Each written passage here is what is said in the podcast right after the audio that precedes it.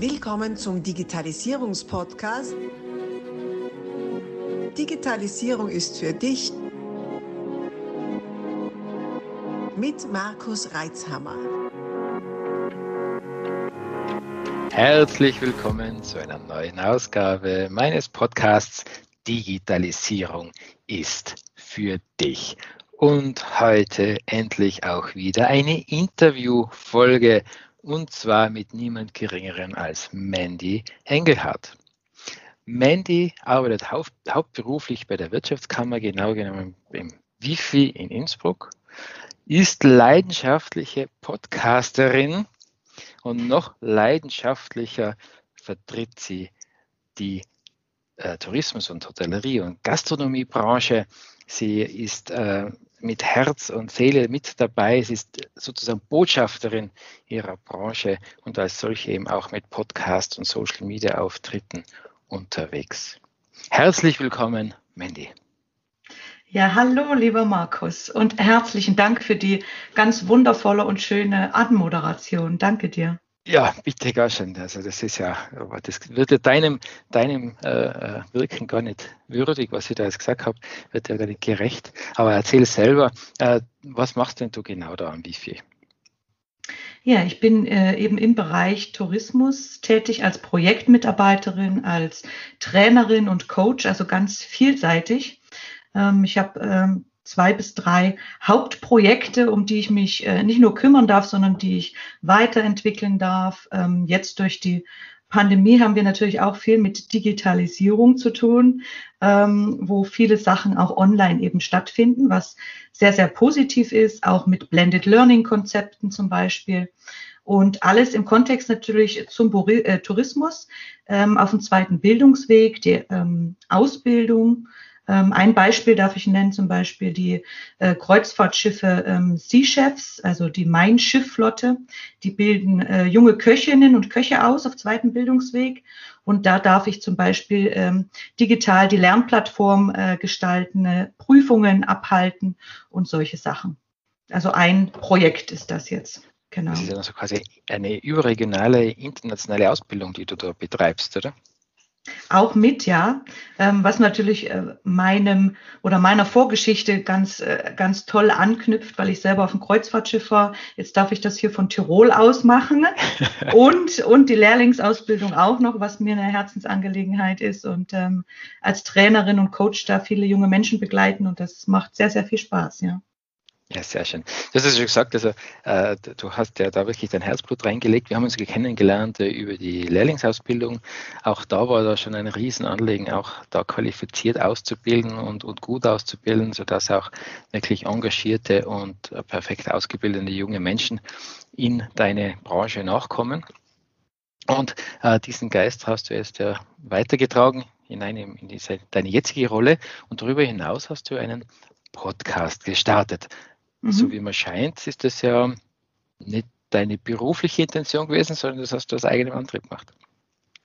Ja, eben weil äh, ich ganz kreativ und äh, Projekte und Visionen schon immer eigentlich verfolgt habe.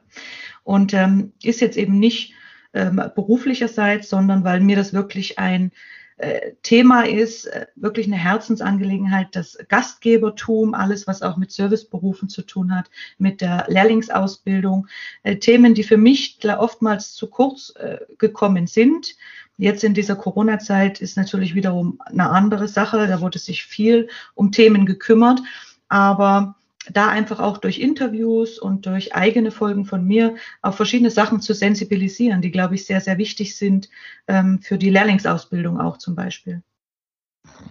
Ich finde das sehr spannend da, da kommen wir zu meiner üblichen Frage. Äh, du brennst für, ein, ein, für deine Tätigkeit, für deinen Beruf und hast offenbar erkannt, dass in den sozialen Medien und auch in der Podcasterei da dein, äh, deine Erfüllung auch finden kannst. Äh, was ist denn für dich ganz persönlich die Digitalisierung? Eine Ergänzung und sehr gute äh, Hilfe und was Neues, Kreatives. Also ich denke, es geht immer das eine ohne das andere nicht. Ähm, auch im Tourismus, vielleicht kommen wir da später noch drauf. Ähm, mein Podcast, da geht es ja wirklich um Zwischenmenschlichkeit, um die Kommunikation, ähm, ja, Auge um Auge, was uns ja jetzt äh, sozusagen auch ein bisschen fehlen. Aber es gibt viele Tools und Sachen, die richtig Spaß machen und die ganz viele Sachen hervorheben, ergänzen, die Kommunikation ganz äh, toll gestalten lassen einfach. Und das auch eben in unserer Branche, eben in der Gastronomie. Und ähm, ja, ich glaube, da konnten wir jetzt während dieser Krisenzeit auch einen sehr guten Einblick ähm, bekommen und ganz viel ausprobieren und offen sein für neue Sachen. Mhm. Du hast ja kurz angesprochen, Blended Learning, was ja äh, so ganz frei übersetzt bedeutet, dass man nutzt verschiedenste äh, Methoden der, der Wissensübermittlung in dem Fall, mhm. also online und auch offline. Mhm. Äh, ist ja ein großes Thema in vielen Bereichen, also das ganze Homeschooling-Thema, das äh, manche leidgeplagten äh, Eltern mögen jetzt zuhören. Äh, und dann hört man wieder doch Erfolgsmeldungen zu dem Bereich. Wie geht es denn dir damit? Welche Erfahrungen hattest du und vielleicht welche Methoden haben sich denn für dich bewährt? Oh, ganz tolle Frage und ganz vielseitig und facettenreich. Wo fange ich an?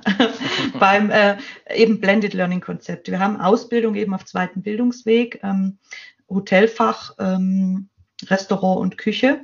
Und wir gestalten die Ausbildung eben im Betrieb ähm, über eine Lernplattform und bei uns durch Präsenzunterrichte am Wifi. Und es lässt sich alles sehr, sehr gut kombinieren.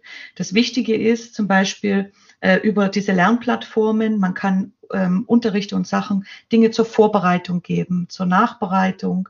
Ähm, es können Dinge ausgearbeitet werden und es kann Feedback dann in den Präsenztagen wiederum gegeben werden vom Trainer.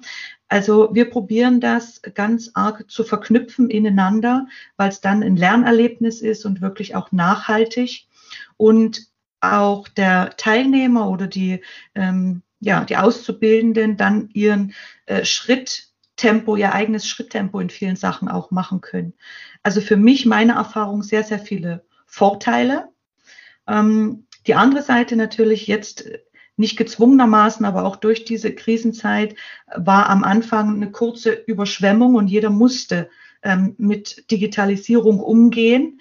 Ähm, da wurde bei vielen auch ja nicht die Geschwindigkeit mit eingehalten oder es ist ganz wichtig, dass ein Trainer vorher auch äh, Dinge erklärt, einfach ähm, ausprobieren lässt, welche Tools gibt es überhaupt, um da wirklich ähm, Sicherheit äh, für die Teilnehmer einfach zu gewährleisten. Und dann macht es wirklich auch sehr, sehr viel Spaß. Weil ich habe zum Beispiel auch Themen für Auszubildende gehabt, da ging es um äh, Mentaltraining. Und ich habe wunderbare Erfahrungen gemacht mit jungen Leuten, die so engagiert waren, weil die Didaktik, also die Unterrichtsaufbereitung, ähm, zumindest in, in meiner Wahrnehmung, also ich habe mir da äh, viel Mühe gegeben, dass es wirklich vielseitig ist, dass in der Gruppe was gemacht wird, dass Einzelsachen gemacht werden. Und ich glaube, da macht es auch wirklich ähm, die Mischung wiederum, dass man wirklich so viele äh, Wahrnehmungskanäle wie möglich ansprechen kann, um da ein Erlebnis online zu kreieren. Genau. Und äh, welchen Eindruck hattest du seitens der Trainer, deiner Trainerkollegen, aber auch der Teilnehmer, wie war da die Offenheit? Ist das gleich angenommen worden oder war da Überzeugungsarbeit nötig? Ganz unterschiedlich. Ähm, ich habe Gruppen gehabt, man muss natürlich schauen, eben aus der Trainerperspektive jetzt, ähm, dass man diese Gruppendynamik ist ganz anders zu halten oder ein ganz anderes Entertainment zu geben, ähm, wenn man sich nicht direkt im, im Raum persönlich hat, sondern eben virtuell. Und ähm, ja, sobald man aber so eine Kontaktbasis hergestellt hat, ging es mir mit den ähm, meisten Gruppen eigentlich wirklich sehr, sehr gut. Ähm, natürlich die Technik, ähm, dass Kamera und äh, Ton gut funktioniert. Wenn nämlich ein Drittel der Teilnehmer die Kamera aus hat, dann ist schon mhm. mal mit Interaktion sehr, sehr wenig. Und das ist schwierig, ist mir einmal passiert. Da habe ich dann in der ersten Pause auch kurz geschluckt und mich sortiert, wie kann ich ähm, das Schiff jetzt quasi noch rumreißen, dass wirklich auch die, die dabei sind und äh, wenn es dann nur die Hälfte ist, die anderen mitziehen können. Aber das hat auch in den Gruppenräumen zum Beispiel über Ton dann sehr, sehr gut funktioniert. Also man weiß sich dann schon auch zu helfen. Und meine Trainerkollegen, natürlich letztes Jahr, wo wir, wir waren das erste Wifi, ähm, österreichweit das gleich innerhalb von drei Tagen umgestellt hat, alles auf Online, währenddessen andere ähm, ja, ich will nicht sagen, sich nicht zu helfen wussten, aber zumindest etwas längeren Anlauf gebraucht haben. Also da auch nochmal ein kurzes Dank an die ganzen Kollegen, ne, weil da wirklich auch uns diese Offenheit vermittelt wurde. Wir ziehen an einen Strang. Wir schauen jetzt, dass wir das äh, umsetzen und es gab dann für die Trainer auch Einschulungen. Eben, ich habe auch ähm, für die C-Chefs-Trainer zum Beispiel die dann auch auf Online-Schule umstellen mussten, weil die Schiffe nicht mehr gefahren sind, mhm. ähm, habe ich Kurse gegeben, wie sie ähm, den Unterricht aufbereiten können, um trotzdem da nicht eintönige Vorträge zu halten, sondern einen Lerneffekt zu haben. Und ähm, deswegen also wirklich 90 Prozent sehr gute Erfahrung gemacht. Sehr schön, sehr schön, ja wunderbar. Du hast es schon gesagt, es ist natürlich ein, ein gewisses Aufrüsten oder Bereitstellen von Technologie nötig gewesen, die ja dann mal knapp geworden ist. Wir aus eigener Erfahrung gewusst haben. Es war ja dann eine sehr logistische Herausforderung, mhm, da ja. Kameras und Notebooks und Tablets und so weiter her, herzubekommen. Ähm, aber da habt ihr ja sehr, sehr schnell reagiert, reagieren können, wahrscheinlich schon auch vorgedacht und entsprechend ausgestattet gehabt. Und du hast schon angesprochen, auch didaktisch, inhaltlich äh, war ja also ich finde es immer super, dass du dann auch deinen Trainerkollegen da zur Seite gestanden bist. Äh, jetzt das eins zu eins gleich weiterzumachen wie vorher, wird ja wenig Sinn machen äh, gilt es ja doch auch, die Inhalte bzw. Die, die Art und Weise der Übermittlung anzupassen. Hast du ja, da richtig. für ähm, Menschen, die möglicherweise jetzt da die, die Herausforderung haben, dadurch, dass es ganz länger dauert, jetzt selbst mehr aktiv vor der Kamera zu sein, äh, Tipps und auch hast du für die Teilnehmer Tipps, denn das, was du gesagt hast, ein Drittel oder, oder noch mehr hat dann die Kamera aus, das ist ja ähm, ja, etwas frustrierend bis ermüdend, wenn man dann gegen eine schwarze Wand spricht. Richtig, richtig. äh, und nicht weiß, sind jetzt noch da, sind sie unter den Tisch gefallen, eingeschlafen. ähm, also auch für die Teilnehmer ein paar Tipps, äh, wie sie es äh, was sie dazu beitragen können, damit das eine gelungene Veranstaltung wird und auch sie selber mehr davon haben. Sehr, sehr gerne, Markus. ähm, aus Trainerperspektive, also äh, ganz, ganz wichtig, ich betone das Wort Interaktion. Ähm, weil es ganz schwierig ist, eben vor allem äh, PowerPoint überfüllte Präsentationen äh, zu zeigen und eintönig einfach ähm, zu sprechen, ne? weil länger wie fünf bis zehn Minuten einfach der Geist auch dann nicht bei der Sache ist. Das heißt, ähm, dieser Wissenstransfer wird dann nicht funktionieren. Es geht ganz viel verloren. Und was ja auch für uns ein Anliegen ist, ähm, wir wollen ja durch eigene Erfahrungen auch ähm, den Teilnehmern Wissen vermitteln. Das heißt, ähm, auch eben alles nutzen, ne? die Gruppenräume, die Whiteboards, wirklich Dinge machen. Aber ich sage immer Vorsicht, ähm, nicht gleich am Anfang und nicht zu viel, sondern die Teilnehmer wirklich darauf vorbereiten. Ne? Ähm, ich mache zum Eingang zum Beispiel, baue ich dann immer diese neuen Techniken auch mit ein, mit dem Whiteboard, dass jeder mal die Zeichnungen benutzen kann. Und dann, wenn es um Aufgaben geht, um Perspektivwechsel oder um Gruppenarbeiten, dass die Teilnehmer einfach schon auch die Tools alle finden. Ne? Und das lässt sich eigentlich ganz spielerisch wirklich am Anfang mit einbauen. Also eben der erste Tipp, nicht zu überfüllte Folien. Natürlich ist es fein, äh, wenn man verschiedene Sachen bildlich animiert auch zeigt. Ähm, und dann diese ähm, Vorträge oder was man für Wissensimpulse hat, sage ich immer, ich gebe einen Wissensimpuls, so zehn Minuten, ne, und dann kommt etwas zur Verinnerlichung, also was zur eigenen Erfahrung über dieses Wissen, wo sich die Teilnehmer austauschen können, reflektieren können, selber über ihr Leben oder über ihre Arbeit oder dann einfach ausprobieren. Kommt aufs Thema an, das ist klar. Ähm, und ich war eben begeistert dann vom Mentaltraining, dass das da so gut funktioniert hat. Auch die Eigenarbeit, dass jemand sich dann mal mit sich selbst und dem Auftrag beschäftigt und danach wird reflektiert und besprochen. Also es ist ja so viel möglich, dass man sich, glaube ich, gar keine Grenzen setzen braucht, sondern wirklich zu schauen, was mache ich eigentlich im Schulungsraum und wie kann ich das jetzt kreativ umsetzen ähm, auf dem Bildschirm. Okay? Ja. zu machen.